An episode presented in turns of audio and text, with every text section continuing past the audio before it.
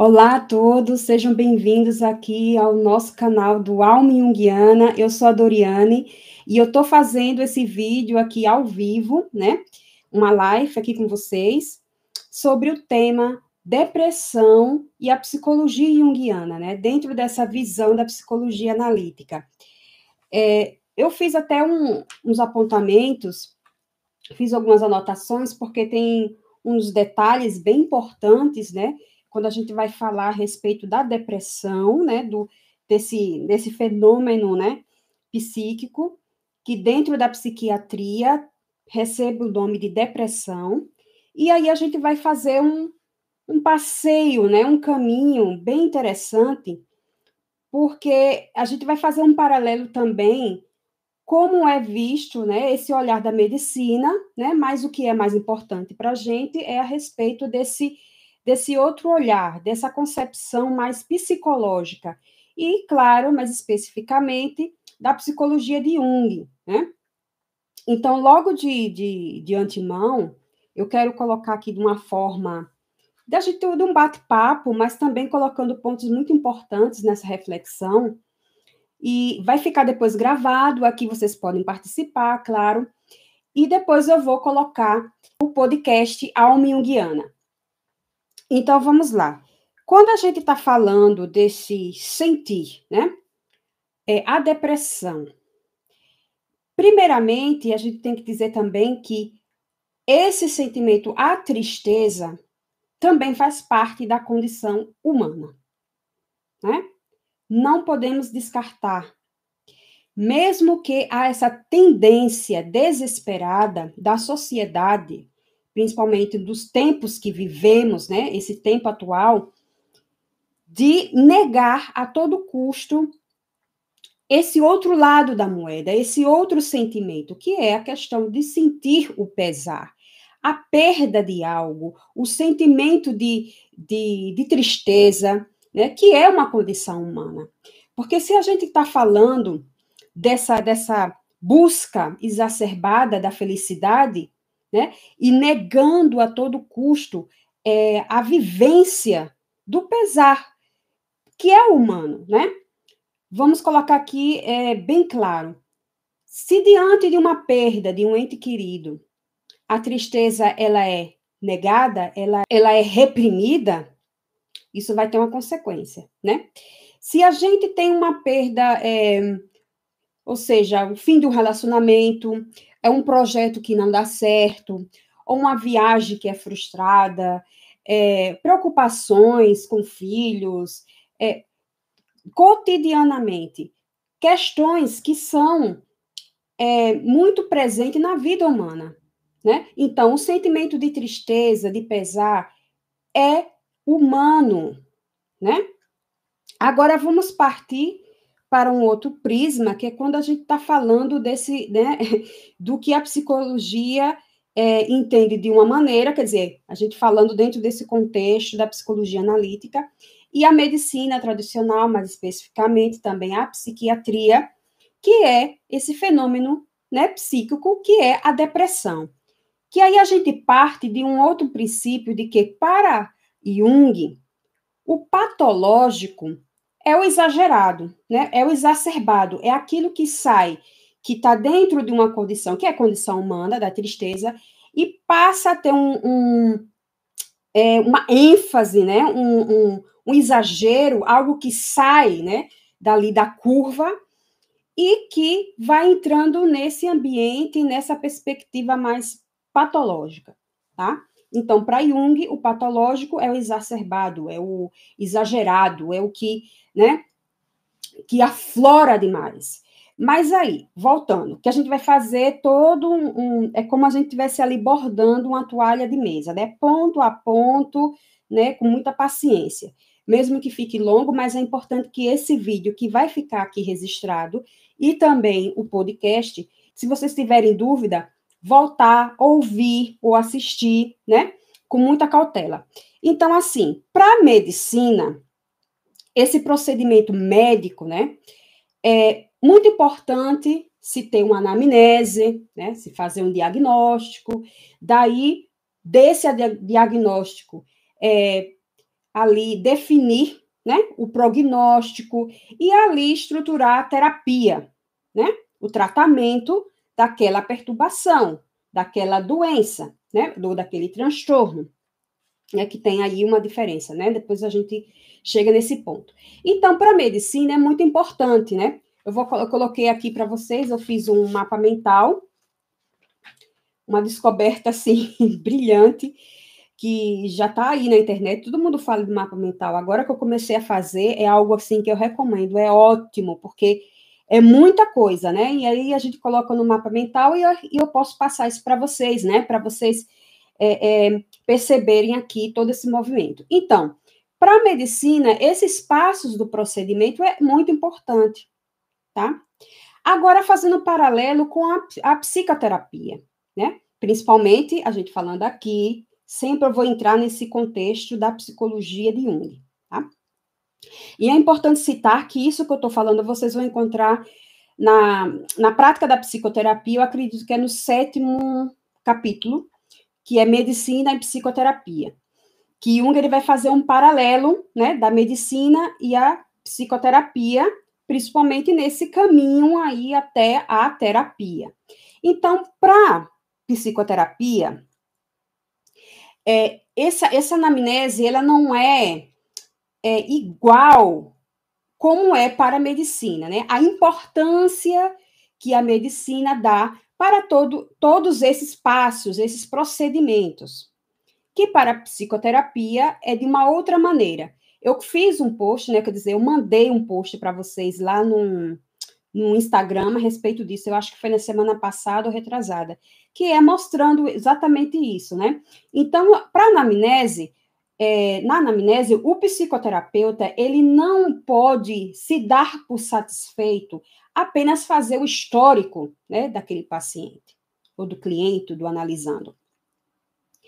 É, porque não é suficiente para esse tratamento da alma do indivíduo, né? A questão psicológica né? Vamos colocar aqui, que é o tema né, do, do, do vídeo, que é a questão da depressão. Então, é um paciente que chega e diz, logo de antemão, que tem o diagnóstico de depressão. E isso acontece. E já aconteceu também na minha clínica. E também, mesmo que ele não traga, né? Mas que ele vai relatando ali que para psiquiatria seria já aí, né, um diagnóstico chegando aí a depressão. Então, para psicoterapia, essa anamnese é muito importante é ouvir o que não é dito, né? Fazer perguntas que às vezes, né, e que muitas vezes, é, principalmente para a medicina, não teria valor algum, né? E teria assim, nossa, não faz nem sentido essa pergunta aí. Mas que para aquele que que tem um olhar para a psique, né, o, o tratamento da alma, o psicoterapeuta, é, fazer perguntas que aparentemente não são importantes, mas que para ele, naquele contexto ali, é importante. E ouvir o que não é dito. Né? Porque o que vai acontecer aí é uma. Um, não vou. Vamos colocar essa palavra aí. Vamos é, rastrear né, esses complexos, os possíveis complexos desse paciente, mas ainda é muito é, cedo para isso. Porém, é por aí que o caminho vai se vai se abrindo, né? Dentro dessa questão psicológica. Então, a anamnese ela não é, é né, fechada, né? Não é algo que também fica só ali no histórico do paciente. E o diagnóstico também não é algo que se fecha logo no começo da terapia, né? Logo no começo. É algo que vai acontecendo, né? Que é um processo e que geralmente e se acontecer, geralmente é lá no final, né? Mas o que a gente pode já dizer aqui de antemão é que esse diagnóstico, o máximo que se vai perceber ali é que o tratamento é psíquico e não orgânico. O tratamento é da alma e não é algo, né, somático. Então é o máximo ali que pode se constatar. Porque esse psicoterapeuta, ele vai fazer sim constatações, mas são constatações né, que são hipóteses, não é nada fechado, porque a gente está falando aqui da psicologia do inconsciente, então essa psicoterapia que leva em consideração o inconsciente. Então, não tem como a gente fechar logo de início o diagnóstico, né? Isso vai acontecer, né? E se acontecer, muito bem ali dentro do processo. E o máximo que se pode perceber logo no começo, que se pode se dizer, entre aspas, um diagnóstico psicológico, é que é o tratamento da alma, é um tratamento psíquico e não orgânico.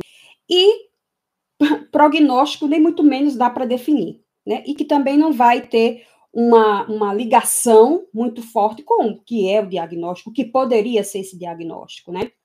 Mais uma vez, como é que a gente vai falar de prognóstico? Que prognóstico é o quê? Já dá uma ali, é uma previsão ali se vai haver cura ou não.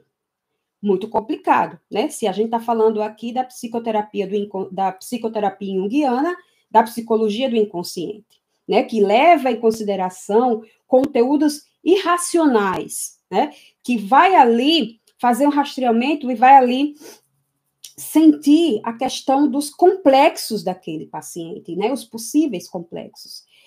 É, então, partindo daí, a gente vai dizer, sim, e a terapia? Né? A terapia é como como é vista na medicina, que tem que levar em consideração todos esses processos, né, o prognóstico, diagnóstico, anamnese, tudo muito bem definido, e depois dizer e estruturar uma terapia, para psicoterapia, né, já o nome já diz, psicoterapia, a gente vai tratar o psíquico. E essa terapia, dentro desse contexto da psicologia complexa, né, de que leva em considerações conteúdos e questões muito profundas, complexas, é, leva aqui muito em consideração a questão dessa relação né, do analista com o seu analisando, do terapeuta com o seu paciente. Essa relação que permeia esse procedimento ou um método dialético. Que é isso? Método dialético Dialético porque vai haver aqui essas, esse encontro de duas partes, né? Que seria aqui dentro desse contexto o terapeuta e o seu paciente, e que vai ali se relacionar, né? Essas partes vão se relacionar, elas vão entrar, né? Em contato, vai haver aí uma, é, como se diz, algo vai brotar daí. Essa relação tem um valor terapêutico imenso, né? O papel desse terapeuta é fundamental, né? A psique desse terapeuta, dentro do processo, ele não é neutro, né? Não é uma, uma, uma posição que se coloca ali acima do paciente e neutra, né? E é muito importante que esse terapeuta também leve em consideração o seu processo psíquico, para ele poder, da melhor forma possível, vamos dizer assim, muito entre aspas, conduzir esse processo junto com o paciente, ou seja, acompanhar o seu analisando neste processo. A análise em si, né? Essa análise, por quê? Porque leva em consideração o inconsciente. E o inconsciente das duas partes, porque o inconsciente do, do terapeuta também está atuando ali, né? E o inconsciente, claro, do paciente, né? E é um contato que é, sim, extremamente importante. Né? Tem o seu valor terapêutico. E aqui a gente vai partir, né, é, para algo muito interessante que eu vou dizer para vocês, é que quando a gente está falando dessa outra parte, né, a questão da medicina, que leva em consideração, que vai levar ali em consideração esse quadro clínico e que diz que o, o paciente recebe, né, que está diagnosticado com a depressão, né?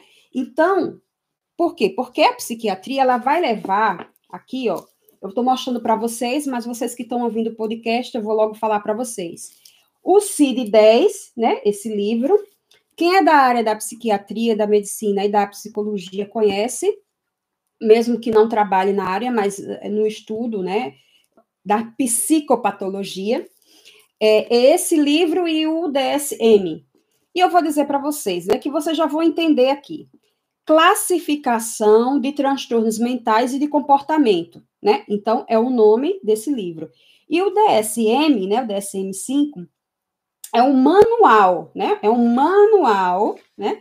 De ó, Manual Diagnóstico e Estatístico de Transtornos Mentais. Então, vocês guardem bem o nome desses dois livros, não porque vocês têm que seguir, mas vocês vão entender por quê. Fazendo esse paralelo, fazendo esse, né, esse paralelo da psicoterapia e a medicina, mais estritamente aqui a gente falando da psiquiatria também, é o quê? Aqui, a psicoterapia, ela vai levar em consideração não é que ela vai desconsiderar o outro lado da moeda, tá, gente? Vamos, vamos pensar bem. Mas é esse olhar para o individual, para o subjetivo, tá? Quando a gente está falando desse manual, classificação, a gente está falando o quê? De estatística. A gente está falando de uma classificação, algo que é coletivo, né? Algo que é, né? Grupo, são pessoas. Aí são pessoas né, que vão apresentando, que são indivíduos que vão apresentando aqui, de, dentro deste olhar da psiquiatria, da medicina, da classificação, né, da estatística, que vai ali né, fazer toda a, a, esses números, a estatística, a frequência de um sintoma, entre aspas, né? Porque o sintoma para a psicologia junguiana é outra coisa, mas aqui, dentro dessa questão aqui da medicina, da psiquiatria, que são é, é, esses sintomas. Ah, o indivíduo que ele é, perdeu a vontade de viver, ele não tem energia para trabalhar, ele tem pensamentos negativos, né? E, é, é e assim vai. Né? Eu não vou falar da questão da depressão, desse diagnóstico dentro da medicina. Mas, como vocês já sabem, vocês encontram aí à vontade vídeo na internet falando sobre isso. Então, vocês estão vendo que eles estão partindo do quê? Né?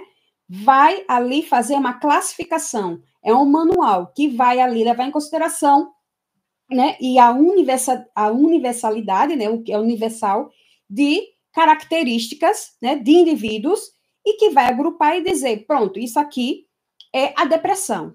Se você apresentar esse, esse, esse, esse sintoma, né? Sintoma dentro do quadro clínico, repetindo, então, você recebe o diagnóstico da depressão.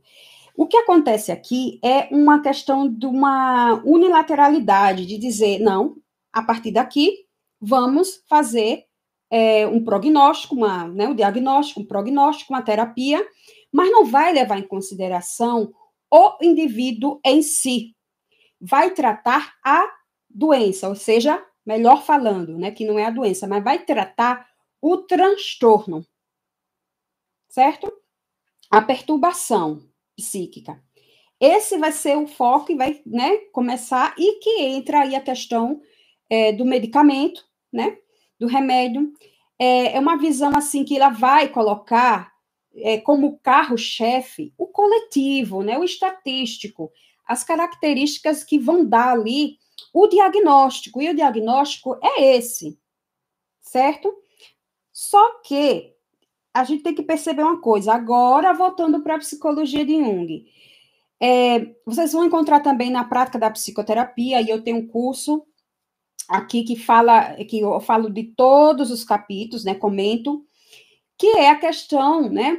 É, das antinomias fundamentais da psique, né? Porque o, o, o, o Jung, quando ele vai falar da questão da psicoterapia, desse psicoterapeuta que tem que levar em consideração, ele tem que estar, tá, sabe, nesse desse meio aí, considerar o coletivo e considerar o individual. Muitas vezes, né, esse sujeito que traz esse transtorno com esse diagnóstico, tá? É, é claro, né, a gente vai descartar e dizer e desconsiderar o coletivo, não, mas o que está muito ali, né, importante é a questão individual. O que é que esse indivíduo vive? O que é que esse transtorno é na vida dele? Como é que se configura? Como é que, sabe, é, é uma dimensão que entra nesse subjetivo, nesse sujeito. Não é o diagnóstico que é o foco. Tá? Eu já tive paciente aqui com um transtorno X, Y, que chega para mim logo no, na primeira entrevista e diz: Olha, eu tenho isso, né? Depressão, ou é ansiedade, ou é transtorno alimentar, é, é o síndrome de pânico. Então, um psicoterapeuta junguiano, ele vai focar nesse diagnóstico e diga: vamos trabalhar aqui formas para que você não tenha mais é, esse quadro clínico, tá? Vamos dizer assim. Não é por aí, não é por aí. A gente está falando do tratamento da alma. Então, voltando, essa psicologia, né, é a psicologia complexa de Jung, que é, esse psicoterapeuta ele tem que levar em consideração esses dois polos, o coletivo e o individual. E tendo um olhar muito cuidadoso para o individual, porque esse individual, esse indivíduo, ele já é muito que silenciado, ele não é ouvido, esse inconsciente não tem uma expressão, né, para ele poder, né, se expressar, né? O que acontece é assim uma negligência desse lado, né, do indivíduo, o subjetivo. Então esse psicoterapeuta ele tem que transitar, né, nessa nessa antinomia. Antinomia é o quê, né? É o que está aqui oposto. Que é, eu acho que eu acredito que é assim que está no é, o coletivo não importa para o individual, o individual não importa perante o coletivo, né? Eu acho que é mais ou menos assim. E que esses dois lados da moeda, o psicoterapeuta ele tem que levar em consideração muitíssimo, né? Ter um, um cuidado, porque é muito importante. É, e essa questão do, do conhecimento, né? O que o Jung ele vai trazer também é, na sua obra, eu acredito que é na prática da psicoterapia.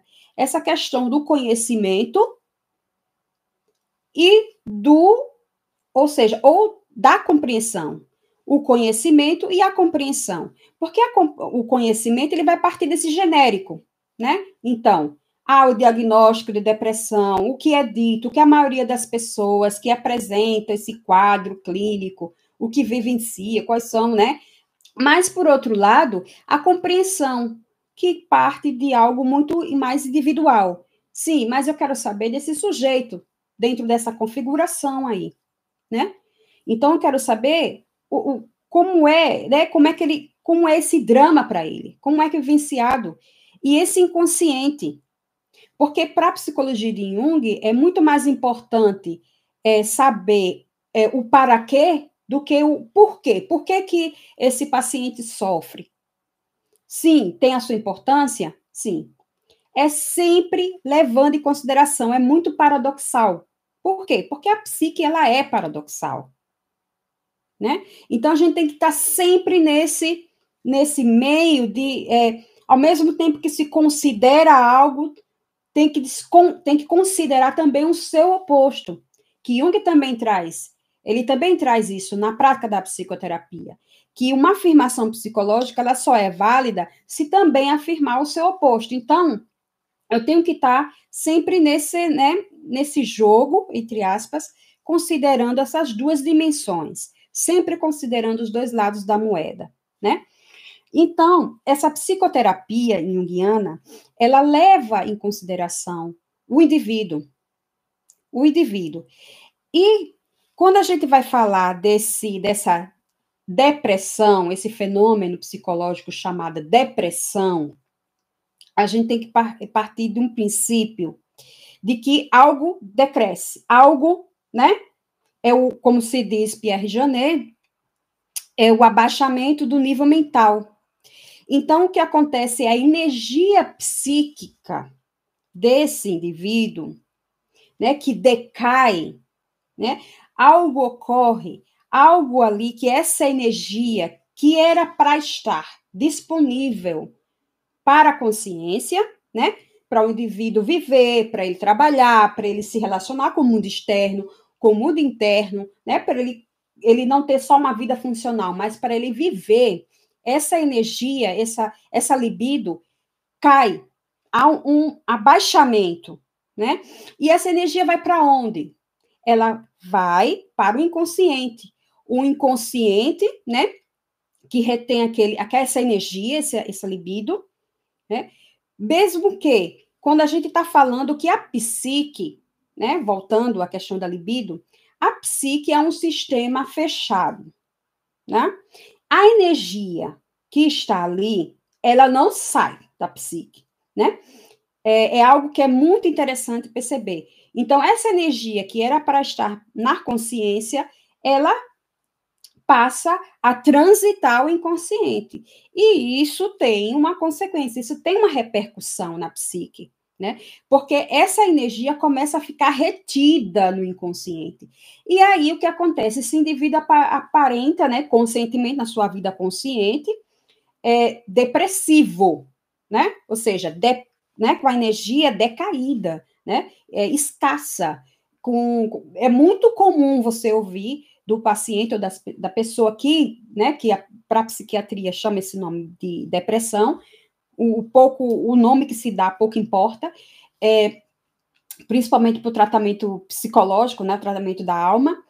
É, então, essa, essa narrativa, essa fala de dizer eu não tenho nem coragem né, de ir ali no supermercado, na padaria comprar um pão, é, eu não tenho coragem nem de levantar da cama, nem, nem todas as vezes, né? Isso quer dizer que a pessoa fica só na cama e não, não vive, fica lá. Não, tem, é um, são diferentes níveis, né? Porque a gente está falando de energia, né?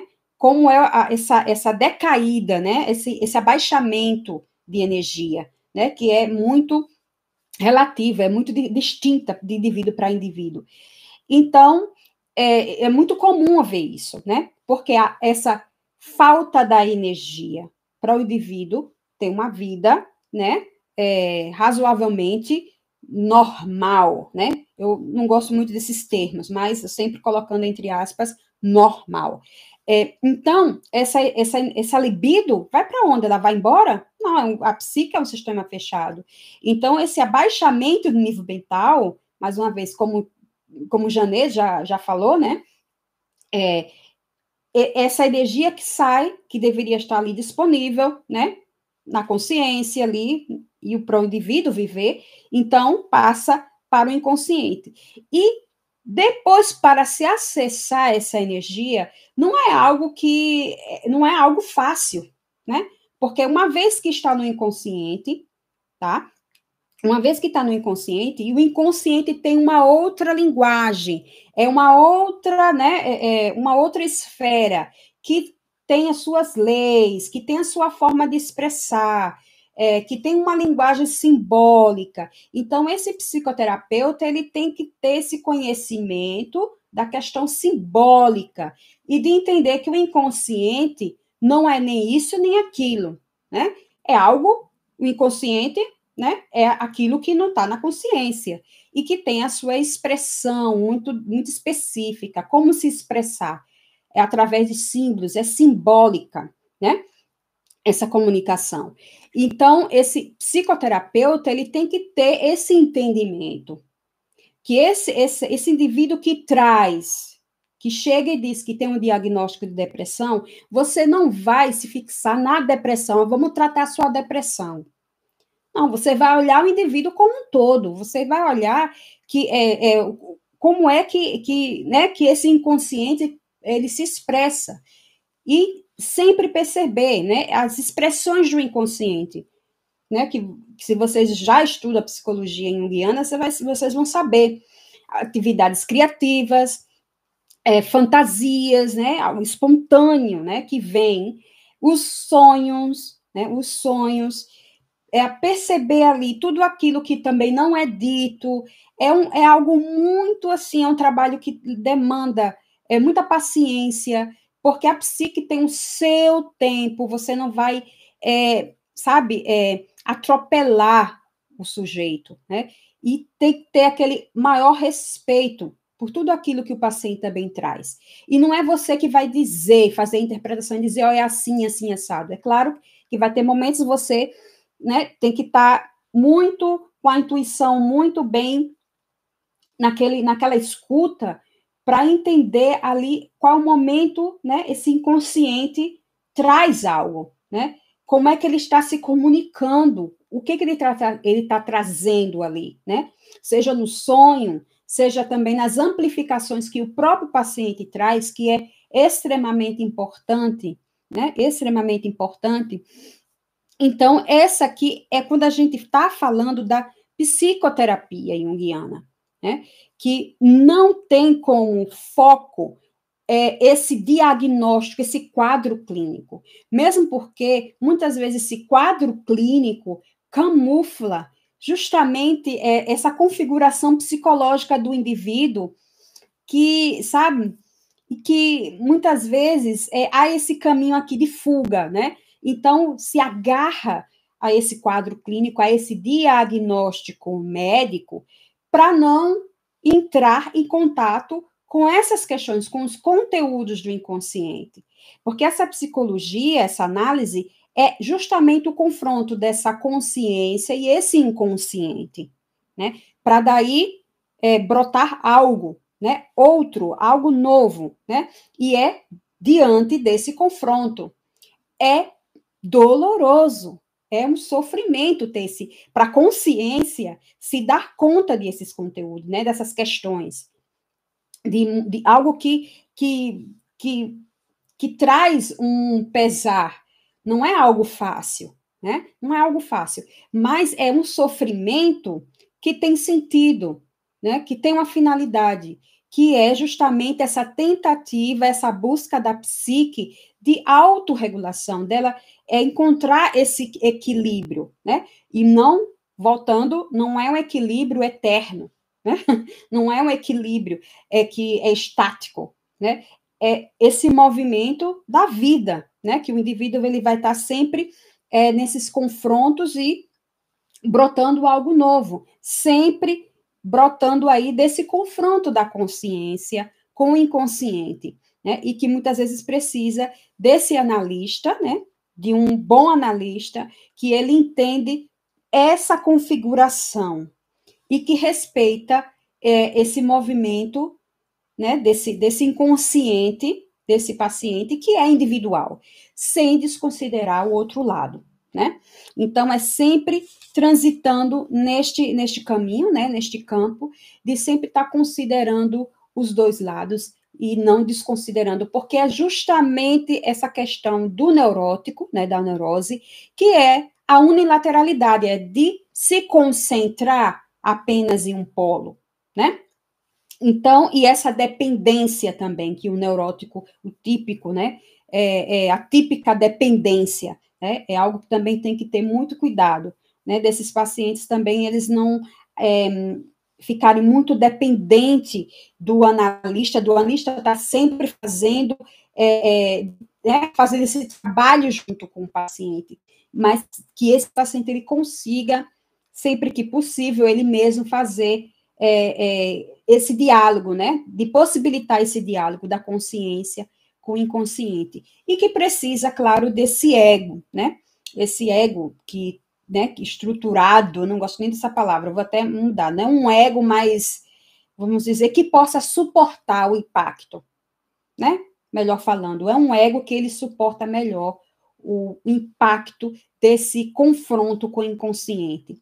E cada vez mais que isso acontece, ele vai ficando mais, né, é, de uma forma mais preparado para sempre quando ocorre esses os confrontos, né, sempre um e outro e outro, né, porque como Jung já falou, a vida tem que ser conquistada sempre e sempre, né, a gente não pode falar de uma cura definitiva, né? Quando a gente está falando aqui da psicologia do inconsciente.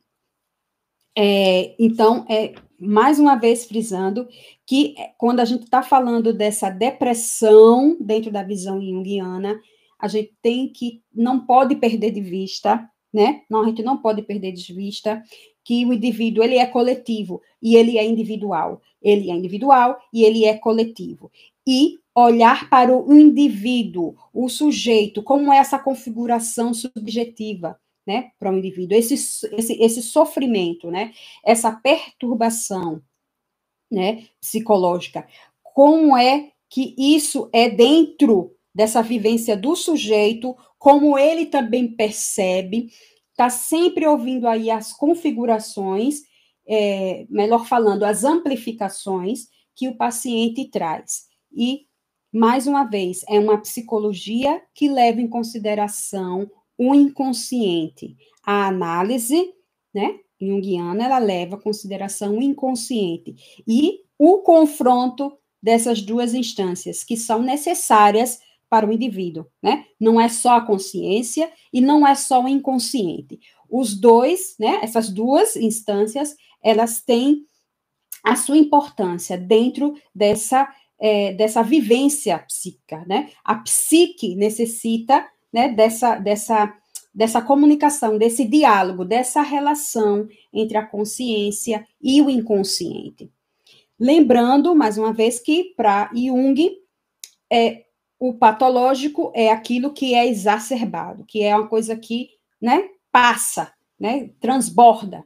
E quando a gente está falando do neurótico, a gente está vendo também o que acontece no psicótico. Porém, qual é a diferença? A intensidade. A intensidade. O neurótico, ele vai ali, né, re recebendo as influências do inconsciente, né, que já está ali a, a, a libido, né, a energia psíquica, é, ali transitando no inconsciente, que vai ali intensificando, intensificando, né, e para o psicótico já é algo que esse inconsciente já transbordou, né? Demais da conta.